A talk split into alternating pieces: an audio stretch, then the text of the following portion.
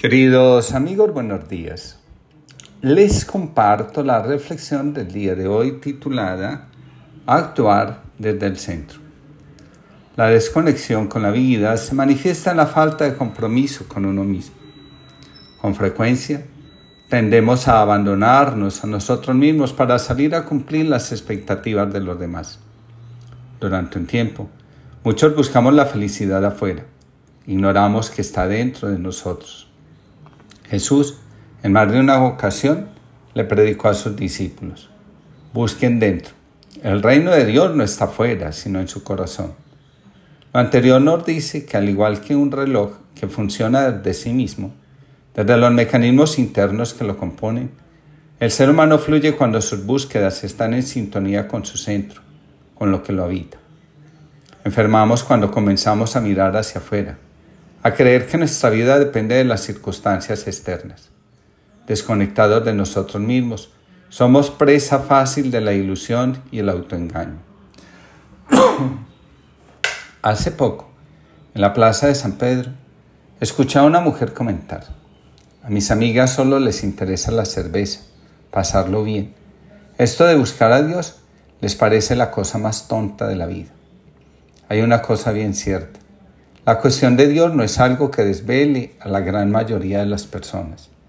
Dios más que una cuestión fenomenológica, es el centro de nuestra estructura de ser.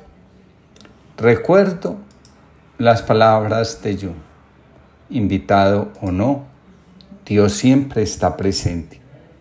Al respecto, señalaba Kant, citado por Boff, que el espíritu humano se desentienda definitivamente de Dios es tan inverosímil como esperar que el ser humano deje de respirar porque el aire está contaminado. Que ignoremos a Dios, que nos desentendamos de Él, no significa que Él deje de estar presente en nuestras vidas. una discusión entre Bóreas, el viento del norte, y Helios, el sol, para decidir cuál era más fuerte. Cuando pasó un viajero envuelto en una capa, se pusieron de acuerdo en que aquel que primero pudiera obligar al viajero a que se quitara la capa sería considerado el más fuerte. Entonces Bóreas comenzó a soplar con mucha furia, pero cuanto más soplaba, más agarraba su capa al viajero, e incluso se puso otro manto por encima hasta que Bóreas desistió. Entonces Helios brilló con moderación, hasta que el hombre se quitó el vestido que llevaba de más, y luego aumentó más sus rayos hasta que el hombre no pudo soportarlo y se desnudó para irse a bañar al río.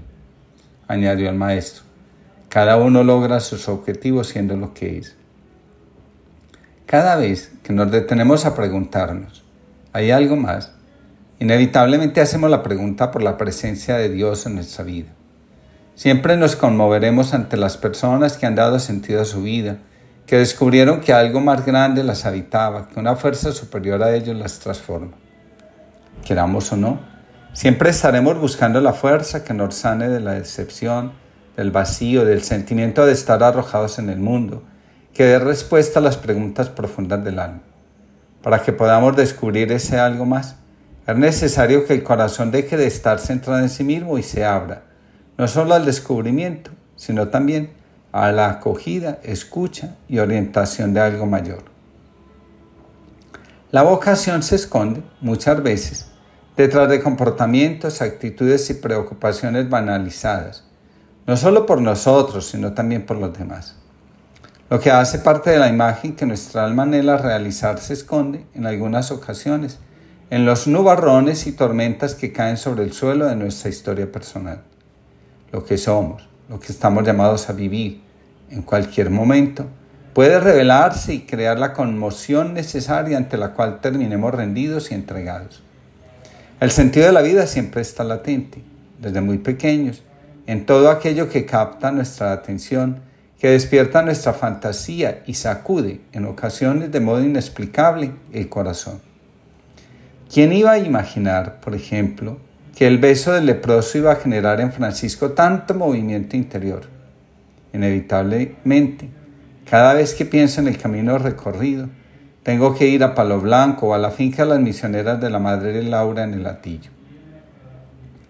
De la mano de Leonardo Boff, podemos decir, aquello a lo que somos destinados por la fuerza y corrientes de la vida a ser, se va revelando también a través de contradicciones, de luchas, de resistencias. Resulta curioso ver que hay una línea de continuidad en todo lo que vivimos. Nuestra biografía muchas veces parece estar atravesada por un solo hilo conductor. La fuerza del destino, con paciencia, nos va conduciendo a la revelación de lo que somos. Para acoger esa revelación es necesario que el corazón anhele saber de sí del sentido y propósito de su existencia.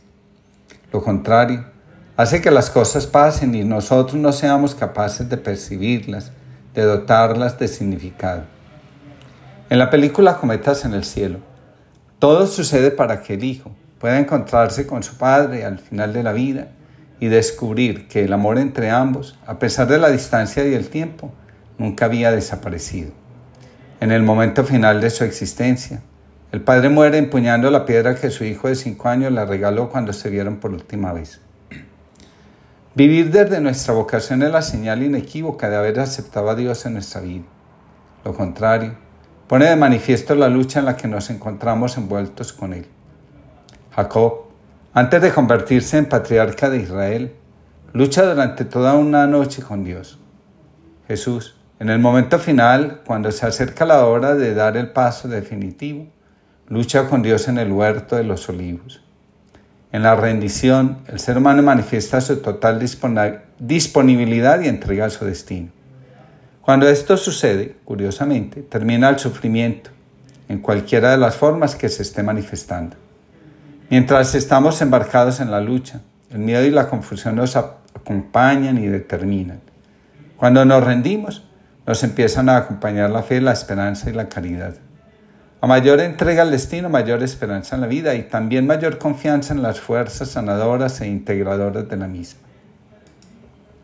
En el alma existe una tendencia a vivir desde el orden. Por alguna razón, el alma no soporta el caos. Cuando éste parece reinar, el alma empieza, aunque sea a través de la enfermedad o el conflicto, a buscar la forma de restablecer la armonía, el bienestar, el equilibrio, signos todos del orden. El alma no soporta que le impongan ser algo ajeno a ella.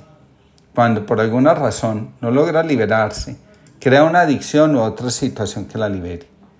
El suicidio, en algunos casos, obedece a esta necesidad del alma de verse libre, de poder verse a sí misma como es y como está destinada a ser, según la teoría de la bellota. Tú que eres amor, invádeme. Tú que eres santo, santifícame. Tú que eres fuente viva, sáciame. Tú que eres fuente, entrega, utiliza. Tú que eres presencia, utiliza. Tú que eres presencia, envuélveme. Tú que eres plenitud, lléname. Tú que eres centro, céntrame. Rebósame de ti y muéstrame tu rostro. Hazme capacidad, hazme silencio, hazme tú. Rezando voy. Que tengamos todos una linda jornada y que actuar desde el centro también sea un buen propósito para este año.